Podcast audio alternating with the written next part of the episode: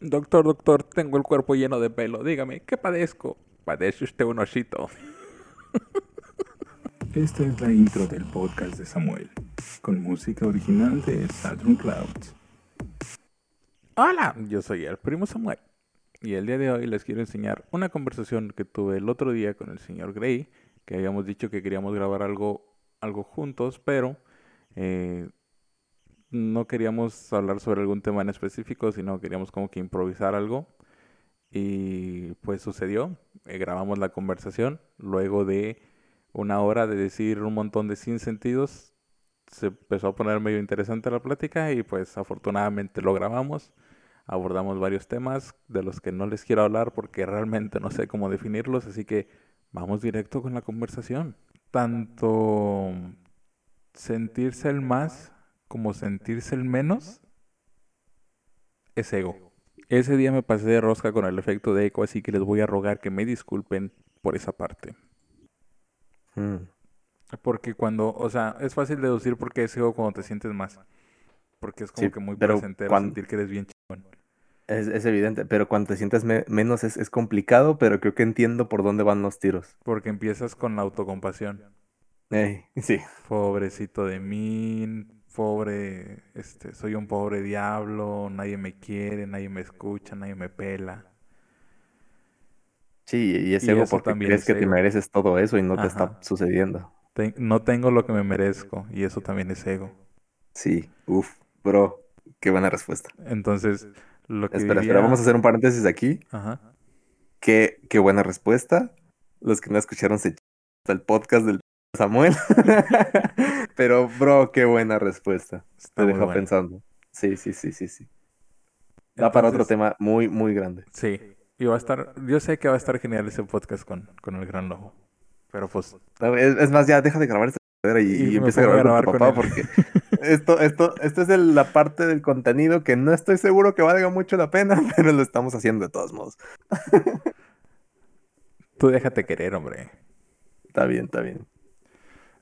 Entonces, ya para finalizar con eso, lo que él diría es que, ok, si sentirme mucho es ego, sentirme muy poco es ego, entonces, ¿cuál es, cómo es la forma correcta de sentirme? Pues acá dos, tres, ¿no? Como que sí la armas, pero que no tanto. centro. Eso es estar en tu centro. Y, y sí, y, pero no es, no es así como de sí la armas, pero no tanto, porque eso también es, digamos, polarizar. A lo mejor un equilibrio sería conoces tus capacidades y conoces tus debilidades. Ajá, exactamente. Y con eso haces lo mejor que puedes. ¿no? Que le di al clavo, bro. ¡Uh! Ah, sí, le diste al clavo. Ay, no. Sí, es que Este, sí, es como funciona y es, es parte de toda la plática que trae él, ¿no? Sí, pero es, es bien, es bien complicado reconocer eso como ego por alguien que siente que, que no lo tiene, ¿sabes? Exactamente, otra vez diste en el clavo. Yo digo, por- te digo porque yo he estado en esa situación, un tiempo estuve en esa situación de que me sentía muy mal, que sentía que no daba una, que no valía para ni. Y de repente entendí que dije, bueno, y si me siento así es porque, porque siento que merezco algo mejor si no estoy haciendo nada para conseguirlo, ¿no? Ajá. ¿O por qué, por qué me merezco esta autocompasión que me estoy regalando a mí mismo? Digo, todos pecamos de ser autocompasivos en algún momento. Sí. Hasta cierto punto, a- hasta cierto punto está bien, siempre y cuando ese, ese, digamos, esa clemencia que tienes contigo mismo, no la exageres. O sea, porque Sí. también tienes que ser amable contigo mismo, tienes que entender que, que la vas a regar y que, que no siempre vas a estar en tus mejores días y, y que es, es normal, es parte del, es, es natural, no normal, es natural, es, es parte del proceso. A, a mí me, me choca un poquito cómo se confunde muchas veces lo que es normal con lo que es natural. Na- normal es como de, normal es como de, ok, esa es la media, ese es el promedio, eso es lo que nos pasa a todos todo el tiempo. Ajá. Ajá. Y es natural, es, es que es inevitable, es que vas a pasar por ahí sí o sí. Exacto. Cómo pases depende de ti, pero es natural. O sea, y a lo mejor eso de normalizar cosas, igual y es poquito nuestra culpa, culpa de nuestra generación, Sí. manejar ese concepto erróneamente de, pero para empezar, ¿qué es normalizar? Y está bien que normalicemos tantas cosas bajo ese concepto de normalización. No, pero yo siento que, o sea, sí te, te Ah, entiendo, Yo creo que nos valdría... pero yo siento que sí, o sea, entiendo lo que dices, pero yo siento que, que es, que más bien de lo que acabas de decir es de donde se fundamenta la cultura de la normalización y la no normalización. Porque si te fijas, hay muchas cosas que todavía nuestra, en nuestra sociedad se tienen normalizadas. Un ejemplo muy claro ajá, y se sería está el machismo. contra el cambio. Sí. Pero el hecho es de que algo que está normalizado no necesariamente es natural. Sí, sí, por eso, completamente de acuerdo. Por eso me, me parece importante hacer esa distinción entre lo normal y lo natural.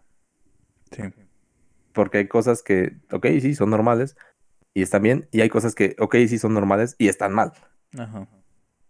Que vemos como Pero, n- lo- normal, ajá, pero y, no es- significa que sea correcto. sí, y lo natural es, es inevitable, bro. O sea, Sí, esté bien o esté mal, es inevitable y se chingó. Y se tiene que lidiar con eso. así es. Y ya se me fue el punto al que iba con. Ah, sí, este, por ejemplo, perdón, se me- a veces se me fue el rollo. Se me va el rollo. Este, es- es personas muy cercanas a mí, incluso yo lo, lo he sentido en algún momento, que como que sientes que no eres suficiente Ajá. para X cosa, lo que tú quieras. A lo mejor no te sientes suficiente para, para gustarle a la persona que, que te llama la atención, no te sientes suficiente para ser bueno en lo que elegiste como carrera, que a lo mejor sientes que te equivocaste a pesar de que era tu pasión. Sí. A lo mejor ni era tu pasión y sientes que la regaste desde un inicio. Ahí sí, pues, mm, a lo mejor tienes que redi- redireccionar tu vida. Pero cuando sientes eso desde la raíz, desde lo que tú sientes que es, son tus terrenos, que, que, que es algo muy tuyo, y que empiezas a dudar de eso, digo, porque la duda es normal, a todos nos pasa, ¿en qué momento es bueno darse cuenta o crees que es posible darse cuenta de que se está cayendo en la autocompasión y que te vas a hacer un daño mayor dudando de ti? O sea, ¿en qué momento sí te tienes que sentir o, o tienes que hacer lo posible por convencerte de que eres un chingón en eso?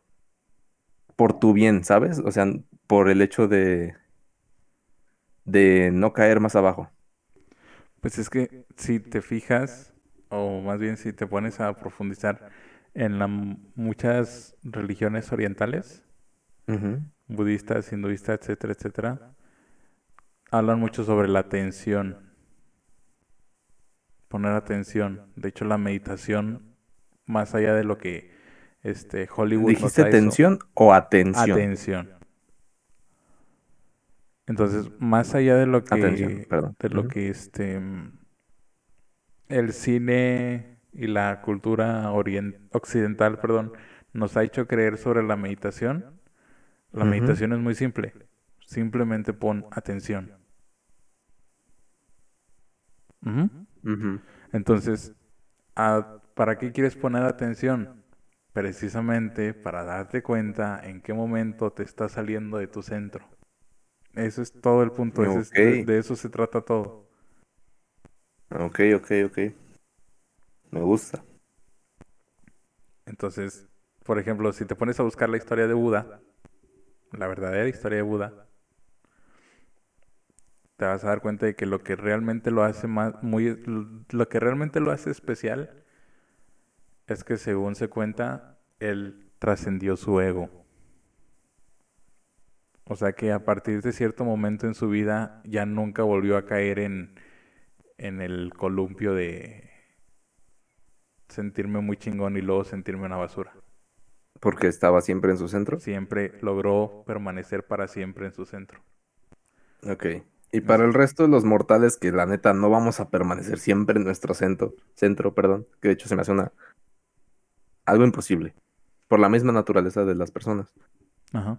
Este, pues no tampoco es como de, ah, güey, no nunca voy a alcanzar el centro eternamente, ya me agüité, pues no tiene caso, ¿no? No estás No, a lo mejor entendiendo es- entonces. No, no, no, no, no, no, no, espera, ese es, ese es a lo mejor ese podría ser un, O sea, no, no lo estoy apoyando, no, no defiendo esa idea. Me refiero a que a lo mejor puedes tener ese pensamiento de que no, a lo mejor yo nunca alcanzo el centro, la chingada. Esa es la, la lucha constante que yo creo que todos tenemos que hacer. Sí, así diario. es. De, ok, a lo mejor hoy no, hoy no logré estar en mi centro, no pasa nada. Mañana lo vuelvo a intentar. Sí. Y a lo mejor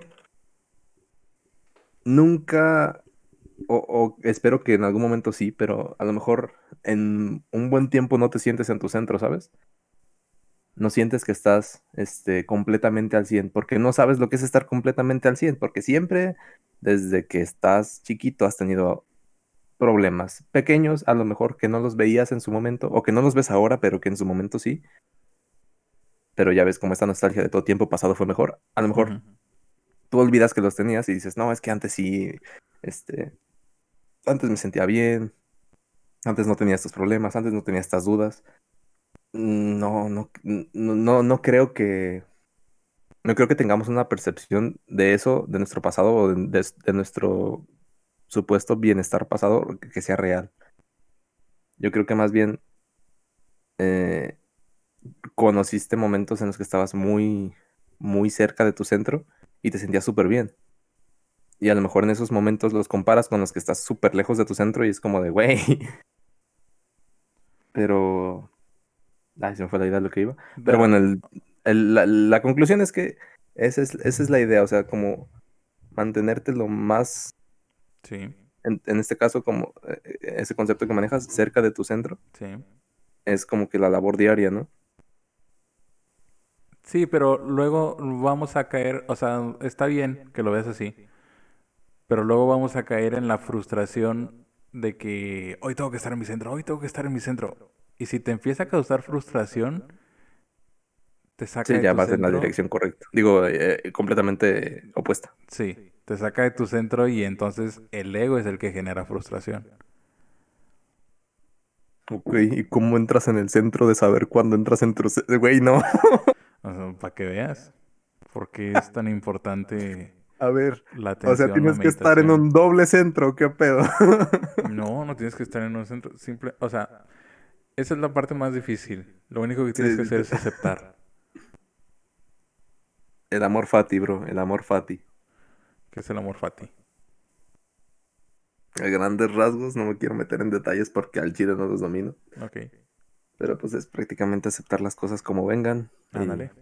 Así Tomar al toro por los cuernos, ¿no? O sea, es un concepto de Nietzsche, pero si te soy sincero, hace un buen rato que estoy distanciado de, de las escrituras de Nietzsche, así que no me, no me atrevo a, a abrir el pico de más, ya le he cagado suficiente en este podcast. así que me voy a abstener a dar un concepto muy, muy general, que es prácticamente el, el amor al destino, ¿no? Aceptar lo que venga, chingue su madre. Sí, es que sí.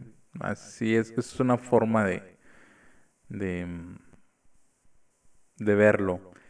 Más interesante aún, los budistas zen a ese estado de aceptación constante Ajá. es lo que un budista zen conoce como meditación. Hmm.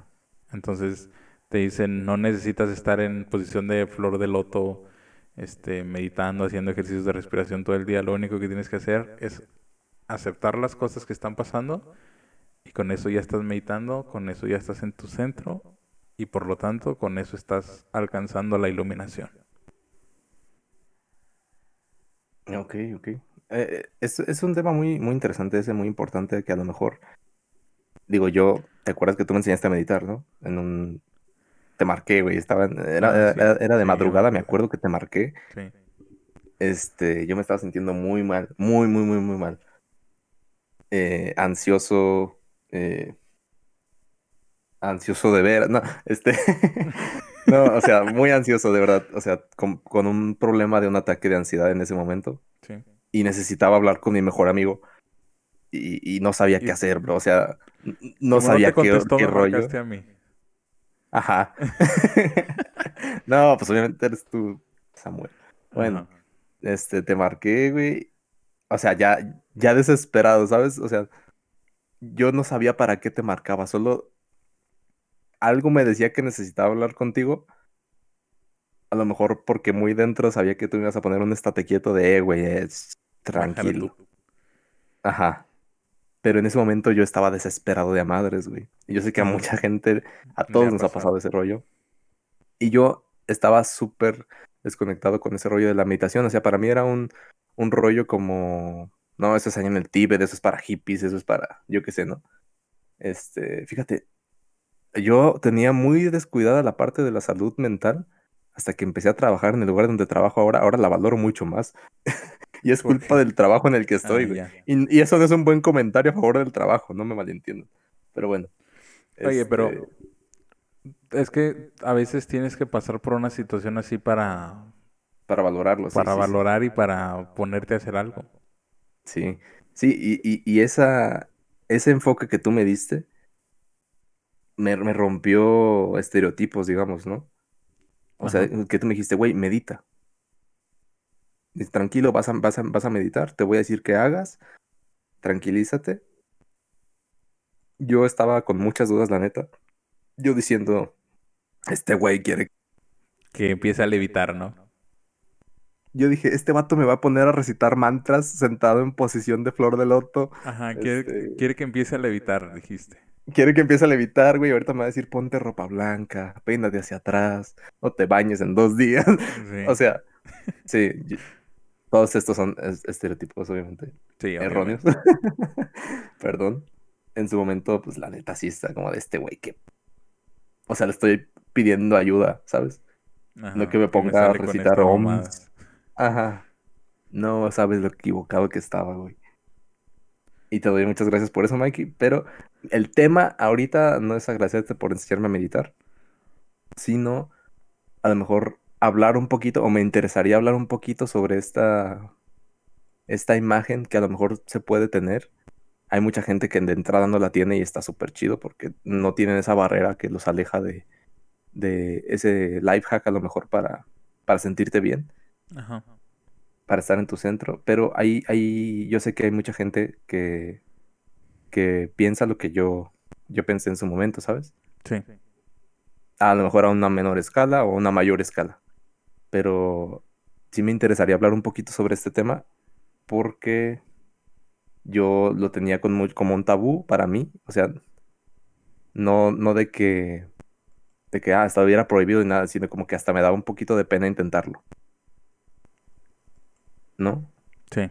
Entonces, pues, obviamente ya me di cuenta de lo equivocado que estaba, pero me gustaría que hablaras tú un poquito más que estás metido en ese tema de, de cómo romper este estereotipos o, o romper ideas erróneas que tengamos sobre, sobre este tema, porque al final de cuentas yo creo que esto le sirve a cualquier persona para resolver un buen de problemas. Incluso si no lo resuelve para sentirte bien un, un momento y pensar con más claridad y saber cómo, o- y ya después empezar a, a cómo vas a resolver tus problemas, ¿no? Ajá. Pero Entonces, bueno, antes que nada, necesito aclarar que yo no soy ningún experto ni nada. Yo simplemente, si en algún momento te, te ayudé con o te introduje a la meditación, fue porque pues yo también soy practicante de meditación y solamente te, te orienté con lo que, con los pocos conocimientos que yo tenía y que tengo. Este, porque yo también he tenido ese, esa sensación como de ansiedad, esos ataques de pronto, no sé por qué últimamente se están volviendo muy populares este, dentro de la población. Como que a todo mundo llega un momento en el que le dan ataques de pánico. yo, yo tengo una teoría de por qué. Es que antes se llamaban Me siento bien, quién sabe cómo, Sí, ¿sabes? sí, o sea, Antes no se hablaba que- de esto. Ajá, eh, antes no te sentías tan vulnerable expuesto a redes. O sea, si tenías tus inseguridades, a lo mejor se quedaban en tu casita, pero no las sabía todo internet. Entonces, yo creo que eso es un detonante importante. A lo mejor, a lo mejor me estoy equivocando, ¿sabes? Pero yo estoy, o apostaría casi casi a que es eso. Eh, O es parte del problema. sí. Pero bueno, Sí, continúa. definitivamente, pero no sé, siento que el hecho es de que cuando te da un, cuando tienes un problema así, mucha gente lo que tiende es buscar una solución afuera. Y yo lo que aprendí es que la solución no está afuera, está adentro, adentro de ti.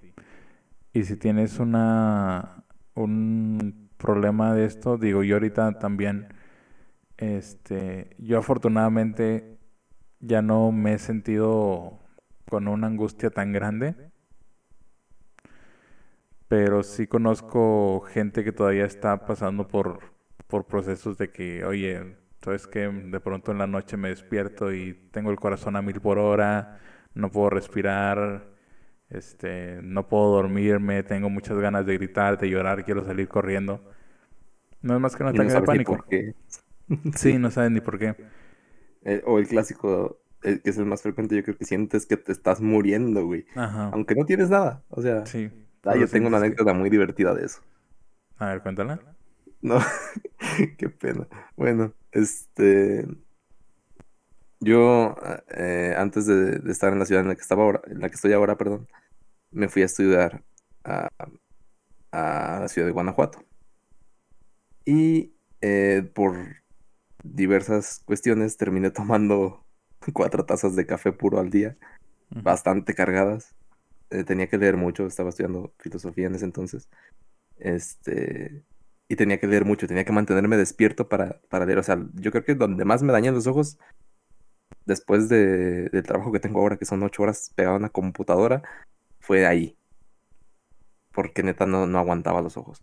Entonces, pues se me hizo fácil abusar del café, me detonó la ansiedad, más de lo que ya la traía en ese entonces. Terminé, bro, un, un, un, un día como a las 12 del día, este, me empecé a sentir mal. Pero mal a un nivel que nunca me he sentido mal a, a ese nivel, pues, este, otra vez, ¿sabes? O sea, me, me hormigueaba el brazo, el pecho, el cuello, Sí. este, mi respiración súper agitada, no sabía por qué. Me sentía o escuchaba cada latido del corazón como si lo trajera en la garganta, bro. Sí. O sea, sentía en cómo palpitaba o cómo pasaba la sangre por la sien. Y me, me empecé a asustar mucho y dije, ¿qué me está pasando? ¿Qué me está pasando? ¿Qué me está pasando? Para no hacerte el cuento largo,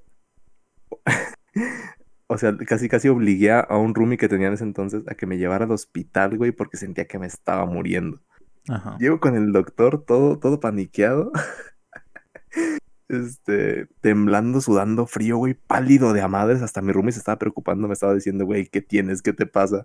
Este, él, él sí pensó que era un infarto, güey, porque yo estaba pálido, sudando frío y temblando. Y sí, el corazón e- efectivamente lo tenía a mil por hora. Pero no era por ninguna cuestión médica, güey. O sea, yo llegué con el doctor y el doctor Dijeron, "No muy tenía nada". tranquilo. No, muy tranquilo. Llegó, me revisó las constantes vitales, este, la presión, todo el rollo. Me dijo, recuéstese rápido. Y yo, pues no, pues más paniqueado, ¿no? Y dije, no, pues ¿qué, qué me va a pasar? ¿Quién sabe qué? Se le voy a poner algo en este momento para que se le, para que se calme. Este, no se preocupe, todo va a estar bien. Ahorita lo vamos a atender. Eh, déjeme ir por, por, por el equipo que necesito. Me puso algo que yo no sabía que era. Sacó un de, de su de, de un carrito como de mm, equipo, no sé, no sé cómo decirle, pero era un carrito que traían las enfermeras de un lado para otro Ajá. y ahí tenía una bolsita de sueros o de soluciones este, para, para intravenosa, ¿no? Agarró una y me la puso y se fue. Pues fueron los dos minutos más eternos de mi vida. Yo así de, ¿a dónde se fue el doctor? Me estoy muriendo. ¿Qué está Pensando pasando? ¿Me van a dejar morir aquí? No, güey. o sea, cosas. Sí, no, y yo decía, ¿qué me está pasando? ¿Por qué me están, ya no siento las manos, ya no siento, no, ya no escucho mi corazón? Y yo, o sea, a ese nivel, güey, a ese nivel de ya no escucho mi corazón y lo sentía en el pecho así, ta, ta, ta, ta, ta, ta, ta. Llega el doctor a los dos minutos y yo todo desesperado, güey, le, le grito, doctor, ¿cómo me dejas solo? Que quién sabe qué, que su-". Total, me dice, ya, ya regresé por lo que necesito. Oh, perdón, ya, ya fui por lo que necesitaba, perdón. Ya regresé este, tranquilícese, está bien. me quedo esperando como 30 segundos a que el doctor dijera, dijera algo, no dijo nada, güey, se fue a sentar a su escritorio y me dejó en la, en la, en la camilla ahí, ¿no? Era un, consultorio que, de esos que tienen el escritorio al lado la, La camilla. Y yo así esperando a que cabrón dijera algo. Y me le quedaba viendo y el doctor se me quedaba viendo y es como de, ya me va a decir qué tengo, ¿no? Dice, pues pero para eso primero necesito diagnosticarlo, pero necesito que se, que se tranquilice. Y así de, doctor, pues me voy a morir antes de que me tranquilicen. No, güey. Fue un, fue un rollo. Sí, me imagino. Y me, y me dice, ¿no siente frío el brazo? Y yo así de, sí, porque dice, ah, ya está funcionando, tranquilícese. Y yo, ok, spoiler, si nunca les han puesto una intravenosa, siempre vas a sentir frío el brazo cuando te, eh, te inyectan ese, ese líquido, porque pues obviamente está a una temperatura diferente a la de tu cuerpo. Ajá. Este, y yo así de, ah, bueno, ya está haciendo efecto. Y me dice, sí, mire, ya, ya está, ya se, ya se ve más controlado, le está regresando el color. Puro rollo. Este, ¿cómo siente el corazón, las palpitaciones? No, pues que ya mejor, gracias. 15 minutos, güey, me calmé completamente. Me recosté, me sentía bien débil, me sentía, este, como oído. Ajá. Pero eso fue por, después de todo el eh, ataque de pánico. Todo el desgaste que- de energía que diste. Sí, güey, me agoté. O sea, no, no es mame, me agoté muy cabrón. Este, me pesaban los ojos, me quería dormir. Me sentía súper bien y me dice, ah, y ya después se me acerca el doctor y me dice, ok, ya que está tranquilo, le voy a hacer el diagnóstico. ya". Y me dice, digo, ¿qué me puso, doctor? ¿Qué, qué fue? ¿O qué tengo? Y dice, no, pues justo lo que necesitaba, mire. Gira la pinche bolsita, güey. Solución salina. Me puso un suero. me puso un puto suero, güey. O sea, ¿sabes? Sí. Yo bien desconcertado, así como de, ¿qué onda? ¿Por qué me puso un suero? Si, y, y qué tal si me hicieron un infarto? y ¿Quién sabe qué dice? Yo cuando llegaste chequé tus, con- tus constantes vitales, estabas bien, la presión estaba normal y tu corazón sí estaba un poquito acelerado, pero no tenías nada. Absolutamente nada. O sea, Sí. e- eran todos pedos mentales de, Sí. de, de que te estás muriendo. O sea, a ese grado llega la mente, güey. Al, al grado de. A ese grado llegó mi mente de hacerme sentir hormigueos en el brazo, en el pecho y en el cuello. De hacer sentir que, que el corazón me iba a explotar, güey. Sí. Me, creo que me llegó a doler la cabeza, me dolía el pecho, me dolía todo. No tenía nada. Yo en ese momento dije, ok, ya necesito, necesito parar, necesito parar esto que estoy haciendo, necesito cambiar, por, o sea, todo, controlar esto, ¿sabes? Porque me dio un chingo de pena con el doctor. Hoy lo agradezco. Y agradezco que el doctor me haya hecho sentir un verdadero idiota cuando, cuando, cuando ya me dijo que tenía, güey, porque no manches, dije, no, no quiero volver a sentir esto en la vida. No que me estoy muriendo, lo peor, la cruda moral que viene después de eso. Sí, ya sé. Eso, güey, es horrible. Y dije, ok, necesito controlar esto porque si no esto me va a comer. ¿Sabes? Sí. Y, y, y no, no, güey, no, no quiero ser una persona que, que dependa de los demás para... Porque no, no, no puede ni controlarse a sí mismo, no. Ajá. Sí, así, así, haz de cuenta que así me, este, algo parecido me, me llegó a ocurrir a mí y así fue como llegué a, a todo esto de los ejercicios de meditación, a, a, eh, empezar a hacer un trabajo de interiorizar, de autoindagación que le llaman, de Sí, ver sí, sí. qué es lo que está dentro de ti, qué es lo que está mal. Obviamente con ayuda del gran lobo, porque pues, o sea, teniéndolo en casa, ¿cómo no? Ah, güey, qué, qué afortunado, qué chido. Este, pero sí fue así como... Y, y qué bueno que tocas este tema porque siento que, como te digo, hay mucha gente o conozco gente que, que está pasando por, por este tipo de situaciones y hay varias cosas que creo que, que deberían saber, este, pues para lidiar con esto, ¿no? Y una de ellas es, eh, no sé, por alguna razón, cuando buscas como información sobre lo que te está pasando, cuando te ocurre un ataque así, una crisis como esta, una crisis emocional, lo que más resultados arroja es ansiedad. Sí. Y en parte es posible que sí sea como un ataque de ansiedad, pero no deberían de encasillarse a de que, ah, mira, me dio una crisis ayer, tengo ansiedad. Sí, no siempre es bueno una valoración médica, Exactamente. Entonces, eh, antes de decir tengo esto, tengo aquello, lo, lo ideal sería que fueran con un experto, con un psicólogo, de preferencia un psicólogo, este, que les haga una valoración. Ya si es necesario, el psicólogo, este, está, tiene la facultad para enviarte con un psiquiatra, pero solo si es necesario. Y este, y bueno, ya se atenderán las. Si, si lo encuentra necesario, te, te canaliza con un psiquiatra y ya ahí pues pasa lo que tiene que pasar, ¿no? Si el psicólogo encuentra alguna situación que él mismo pueda trabajar contigo, te la va a señalar. Ujú. Te va a Sí, si encuentra una situación clínica, te, te va a canalizar con exactamente. Entonces, no, no deberías pensar que tienes ansiedad hasta que no tengas la opinión de un experto que te lo confirme. Entonces, este, mientras no tengas esa opinión y no tengas esa valoración, tú simplemente tuviste un episodio, una crisis, un problema emocional que tienes que atenderte de alguna manera. No te enfrasques en que tienes ansiedad. Sí, sí, aquí autodiagnosticarse es tan peligroso como, Como con como automedicarse. Sí, como automedicarse, güey. O más. Sí. Y muchas veces es una situación de la que puedes salir con un poco de, con unos cuantos cambios en tu, en tu estilo de vida. No sé, este, alejarte del trabajo, alejarte de malas amistades, salirte de una relación tóxica, eh, hacer más ejercicio. Algunas veces incluso la dieta también influye en cosas emocionales. Claro, de alimentación.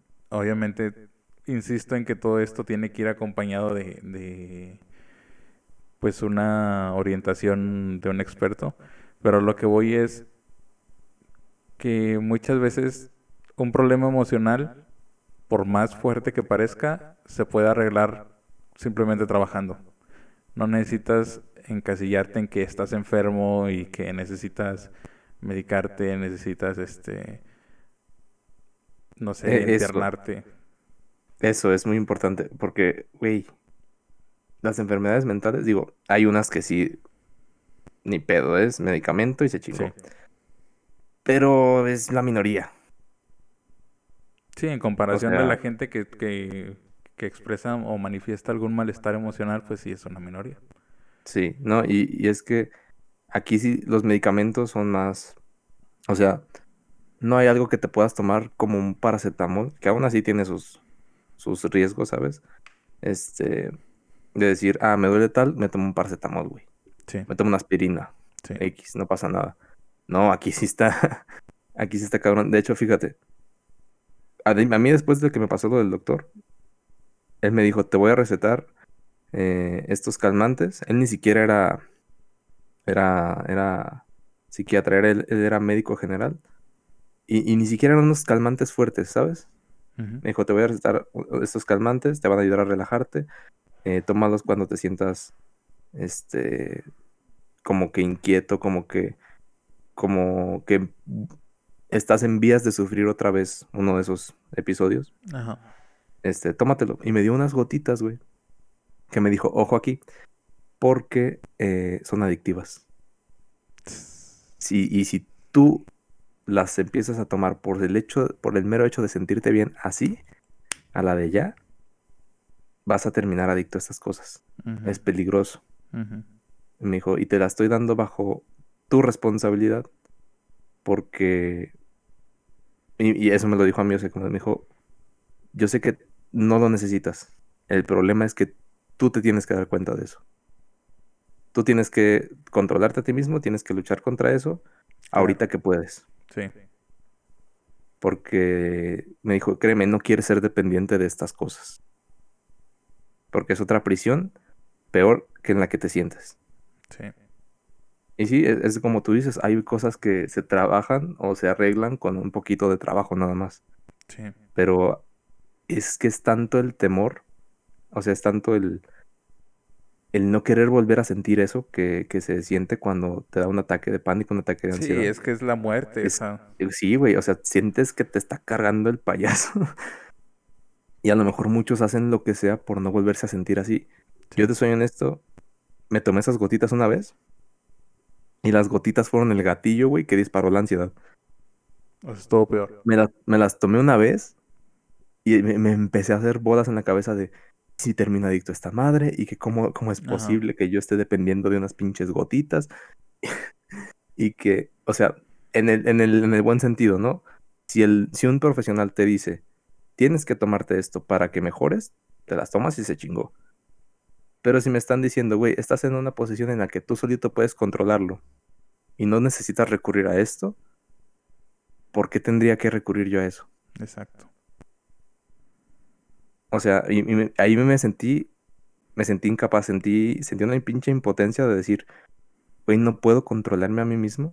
O sea, yo que me, en ese momento me jactaba mucho de, de ser muy, muy racional, muy frío, muy, Muy filósofo, sí, según tú. muy filósofo. Este, no, es que era, era la, yo creo que era una etapa temprana de, muy arrogante de la filosofía en la que yo estaba en ese momento.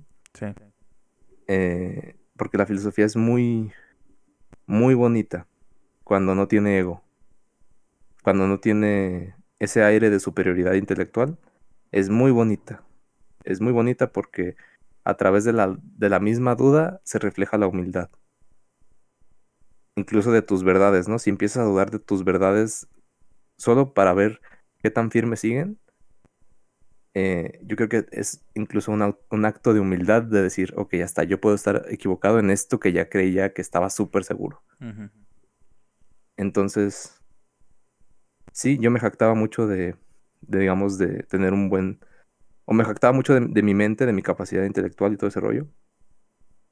Y el hecho de decir, güey, no estás controlando tu mente y eso te está causando este problema, fue un golpe al ego tan cabrón. Muy cabrón, ya lo sé. No, güey, me destruyó, o sea, fue, fue como, ah, no mames. o sea, sentí que estaba parado en el, en el, en el cimiento más fuerte que había construido en mi vida, que realmente era un pinche castillo en el aire. Pero yo me sentía súper seguro en eso y de repente pasó esto. No, güey, me caí. Me caí, me dio un madrazo horrible. Pero cuando me levanté, ya con la convicción de, ok, ya bien que la cagué. Ya vi en qué puedo mejorar. A pesar de que no me sentía en un, en una, como que parado sobre algo igual de estable, incluso tenía dudas de si estaba parado en un lugar estable o no. Este, te levantas con más, Con más fuerza, con más... con, ma- ajá, con más fuerza. Es que te iba a decir con más seguridad, pero no. Con más Es que fuerza, no, con más pues ganas sí, de hacer las cosas bien, güey. Sí, pero también, o sea, como que empiezas a confiar más en ti, güey. Sí, pero es gradual, güey. O sea, y Ah, ya sí, es, sí, ya sí, es real. acuerdo. Ya es real esa confianza. O sea, ya no estás haciendo castillos en el aire cuando, este- cuando te pasa eso. Ajá. Y es, es, es un proceso bien cabrón, güey. Es un proceso muy difícil que la mayoría de, de la gente que tiene estos prejuicios que te comentaba, a lo mejor no se atreven a, a, a experimentar o a pensar o a hablar sobre ello, ¿sabes? Sí. A lo mejor por- por el incluso a mismo. reconocer, ajá, a reconocer que, o, o- o por miedo a poner en duda que esa base en la que estaban parados, de la que yo te dije que, que me caí, que no es real, güey. Sí, Y da un miedo, o sea, da un miedo poner en duda y a lo mejor descubrir que todo lo que, de lo que tú te jactabas realmente es súper frágil. Eh, está, está cabrón. Pero yo- te digo, yo creo que es necesario y, y es bueno acercarse a este tipo de, de, ¿cómo, cómo decirlo? Disciplinas, prácticas. Pues sí, disciplinas prácticas. No quiero decir doctrinas porque doctrinas se me hace como que muy... este, No, es que Eso, es- eso, es- eso ya sería casarte con una idea, irte un poquito más profundo, ¿no es. crees? A lo mejor, a lo mejor aplicar esto en tu estilo de vida de a poquito y, Sí, y te, te va, te va a hacer un bien. Es tra- trae como, muchos beneficios. sí, es, es Este, como comer sano, pero para la mente. ándale, así tal cual. Porque, y de hecho, mucha gente, o bueno, no mucha gente, porque realmente no conozco mucha gente, pero a lo que voy es este, eh, hay muchos canales en YouTube de gente que, que habla sobre estos temas, que lo combinan mucho, obviamente le ponen una connotación espiritual. Yo no he terminado de comprender por qué, pero pues está bien. Eh, al final de cuentas, eh, este tipo de, de corrientes espirituales se tratan de conectar contigo mismo, ¿no? Y yo creo que eso no es malo para nadie, más bien es todo lo contrario. Y este, hablan mucho sobre el- un proceso que se llama la noche oscura del alma. O lo burgo. Y la, la noche oscura del alma es un momento en tu vida en el que ya pisaste fondo, o sea, pero de que ya no puedes caer más bajo, como quien dice, ¿no? Ajá. Y también va muy... Hay mucha... eh, no voy a decir mucha gente porque insisto en que no conozco mucha gente. Pero Sí. sí hay muchos testimonios, testimonios es la palabra que estaba buscando, de gente que dice, es que yo he empezado después de una crisis emocional, después de pasar durante meses este, con ataques de ansiedad, ataques de pánico, terrores nocturnos, etcétera, etcétera, fue cuando realmente inicié un camino espiritual. Y mucha gente empieza a, este camino espiritual empieza a conectarse consigo mismos a partir de, de un episodio oscuro en su vida. Por eso se llama la noche oscura del alma. Entonces, yo pienso que aquí tienes de dos. Si estás pasando por un momento difícil, Ujú. este tiene de dos. O dejarte hundir o salir adelante y darte cuenta de que, como tú bien lo dices, la realidad en la que antes estabas, este, supuestamente bien cimentado, pues no era tan, no era tan segura, pero que ahora tienes la oportunidad de construir construir algo que sea realmente sólido, ¿no? Y yo te puedo decir que he llegado a un punto, tampoco es así como que esté muy metido en las prácticas de meditación y todo ese rollo, pero afortunadamente he llegado a un punto en el que a veces por la noche siento que vuelve, que otra vez voy a empezar, este, de pronto me siento mareado, siento un dolor en el pecho, mi corazón empieza así a, a mil por hora, ¿no? Empieza a bombear, empiezo a Ujú. sudar y sude, todo empieza a dar vueltas y digo, ya viene otra vez, aquí viene otra Sí. vez, pero en ese mismo momento soy capaz de apretar los puños, respirar profundo y se va. Sí, de, y- de controlarte no te lo cuento, sí, y no te lo cuento porque para hacer así como que, ah, yo soy chingón y yo ya estoy por un nivel encima, ¿no? Yo No, lo que quiero que la se gente, puede. ajá, lo que Sí. quiero exactamente que la gente entienda, quien está viendo este podcast, es que se puede superar esa, esta crisis, se puede superar este malestar, se puede Controlar, este, ¿no? controlar, se puede tener control sobre todo esto. No va a ser para siempre, no tiene por qué ser este un suplicio. Al final de cuentas, tú eres el que tiene que tener el control sobre tu cuerpo, sobre tus emociones, sobre tu mente. Y si en este momento no lo tienes, pues es momento de trabajar para recuperarlo.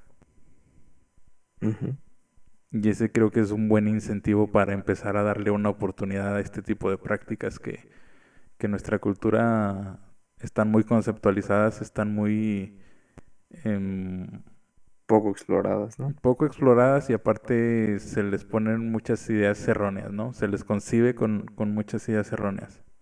De que son para hippies, de que son para gente, para ermitaños, etcétera, etcétera. Es la más popular de que el psicólogo es para locos. Ajá, exactamente. Cuando realmente todos deberíamos de darle una vuelta al psicólogo por lo menos una vez al mes. Mm, Aquí no, no, no, no quiero sonar este hipócrita tampoco. Ajá. Este, yo la realidad es que no, o sea, no he ido al psicólogo desde un problema que tuve a los 12 años, yo creo. Ajá. No me gustó la experiencia, la verdad, nunca más fui. Pero, este, yo creo que es importante, incluso si no, digo, a lo mejor e- es, una etapa, a lo mejor yo después me trago mis palabras y voy con un psicólogo, ¿sabes? De No, hecho, he pero sí entiendo hacia dónde vas.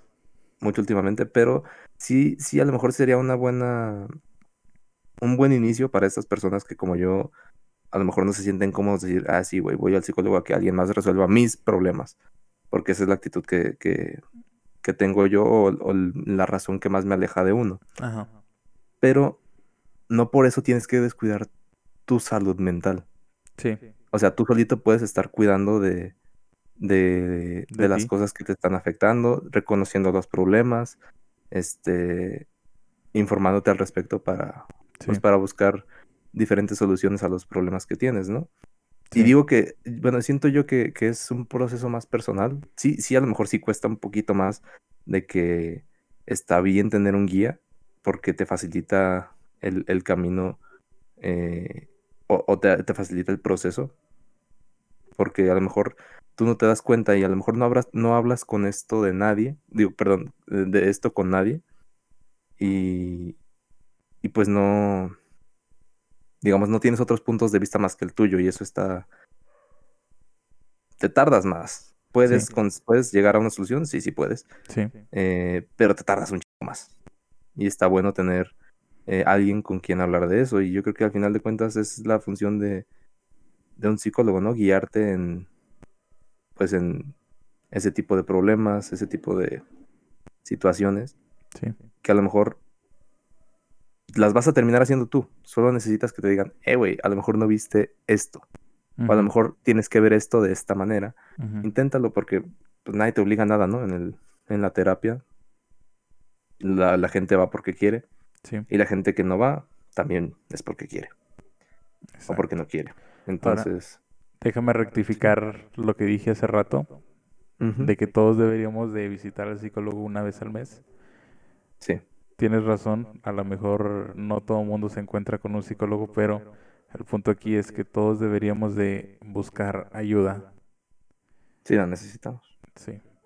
Claro. Sí, y es- y a veces lo más difícil es reconocer que necesitas ayuda. Y volvemos al mismo, al mismo problema del ego.